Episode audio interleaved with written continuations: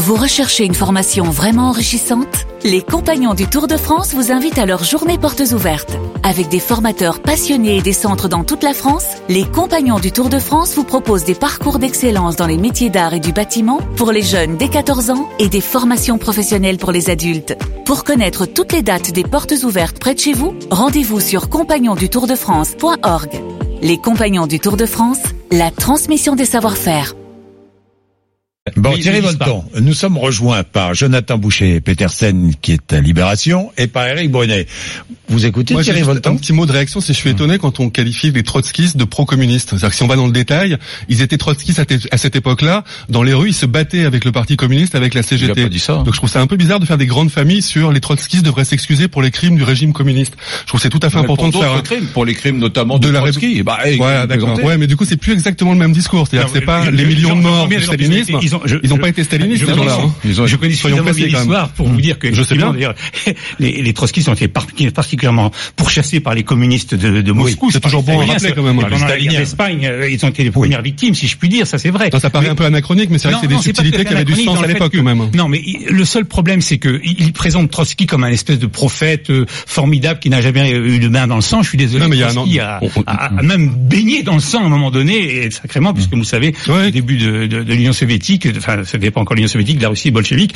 euh, Mais voilà, il on parle plutôt du début, on de- parle de plutôt du début du XXe siècle et pas des années Staline. Non, mais c'est important parce que tout le monde n'a pas Des tout mois ça du 20e. particulièrement en tête. Moi, je suis très heureux, Jean-Jacques, de ce débat parce que je, vis depuis des années comme une injustice, une injustice ce truc-là. Moi, j'étais dans des bahuts de, de province euh, où tous les profs étaient cocos et j'ai fait ma rougeole adolescente là-dessus. Je me disais, mais ah, c'est quand même assez scandaleux quand même que les- tous mes profs soient communistes. C'était dans les années Giscard, début des années Mitterrand, parce que quand même, j'ai creusé, j'avais creusé, je me suis rendu compte, notamment réaliser des choses que tous les historiens savent bien, mais que dans les années 70 et 80, les news magazines français, je parle de la France là, les news magazines français à la mode, vous savez, ces hebdomadaires qu'on achetait beaucoup plus à l'époque qu'aujourd'hui, vantaient souvent les régimes dictatoriaux comme celui de Pol Pot et ont mis beaucoup de temps, beaucoup de temps, beaucoup plus de temps que les autres à se rendre compte que c'était des, des, des systèmes infâmes qui ont tué d'ailleurs beaucoup plus au XXe siècle que le nazisme. Quand on prend cette arithmétique macabre Oui, là, enfin, d'accord. Ah mais ben, l'arithmétique macabre, ça, je ne veux jamais entendre Eh ben, ça. moi, je vous en parle Parce quand même. que entre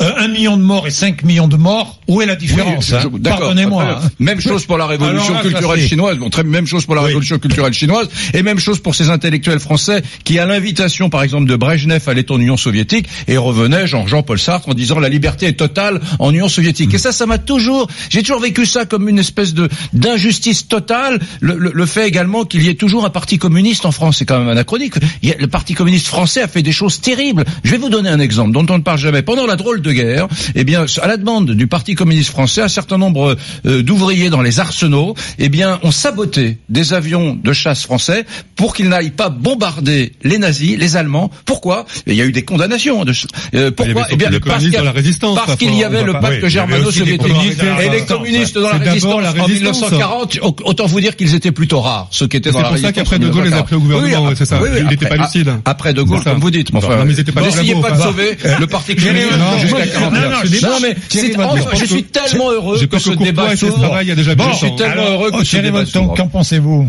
Bon, euh, ce qu'a dit Monsieur Brunet n'est pas faux, et, et ce que dit euh, Jonathan n'est- pas, faux non plus. ouais. Bon, mais en même temps, il y, a deux, il y a deux périodes. Il y a la période de 30, 30 enfin, ce qui concerne le Parti communiste français. Restons Oui. juste sur ce petit point d'histoire.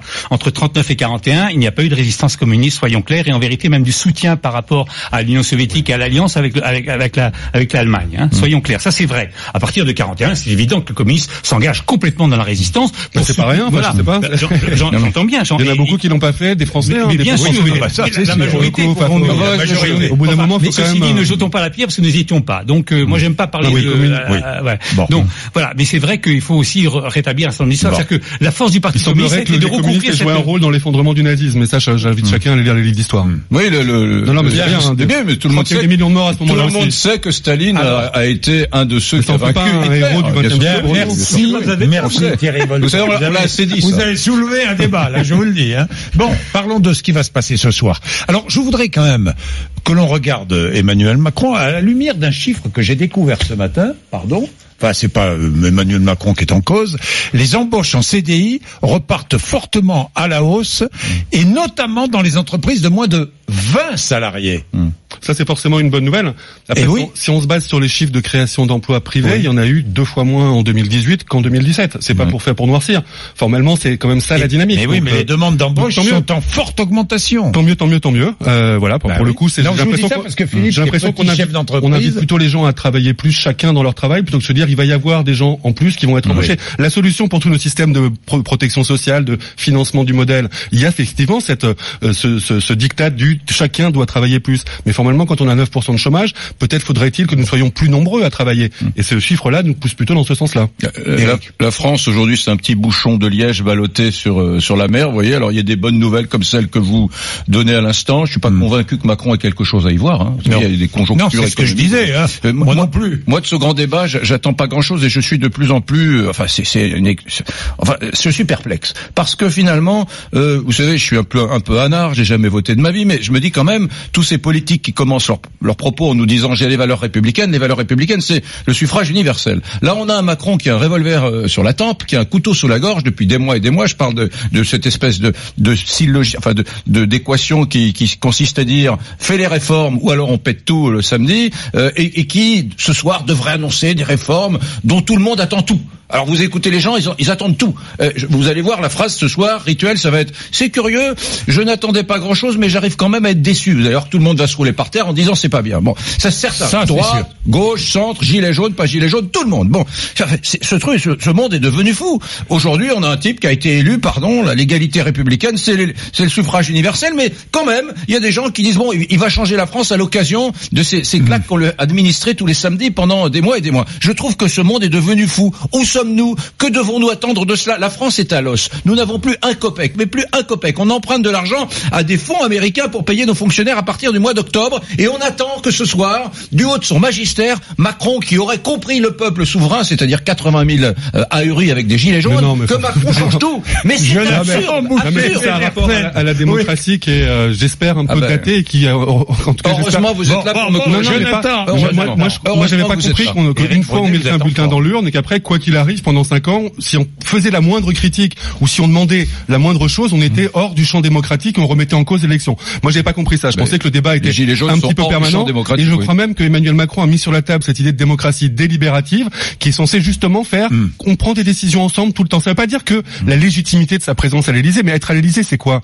C'est conduire le pays. Aussi ça veut pas dire hein. ça, bien sûr, c'est décidé. On peut pas dire qu'il n'ait pas pris de décision depuis le début du quinquennat. Il y a eu suffisamment de réformes qui ont clivé le pays et qui ont tendu les débats pour dire que oui, il y a un bilan Macron qui est critiquable, qui est contestable. Il y a des gens qui le soutiennent encore aujourd'hui et c'est tout à fait légitime. Ils ne sont pas majoritaires dans ce pays. Ça pose quand même une question. Bah, vous le savez peut-être, Éric Brunet.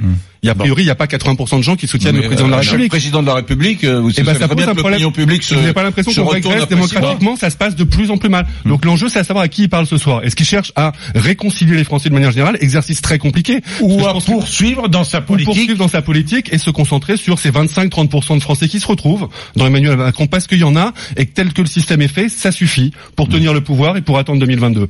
J'ai peur que l'option de dire Bon. je bétonne mon noyau soit l'option du Eh ben, président de nous la verrons République. ce soir et demain matin.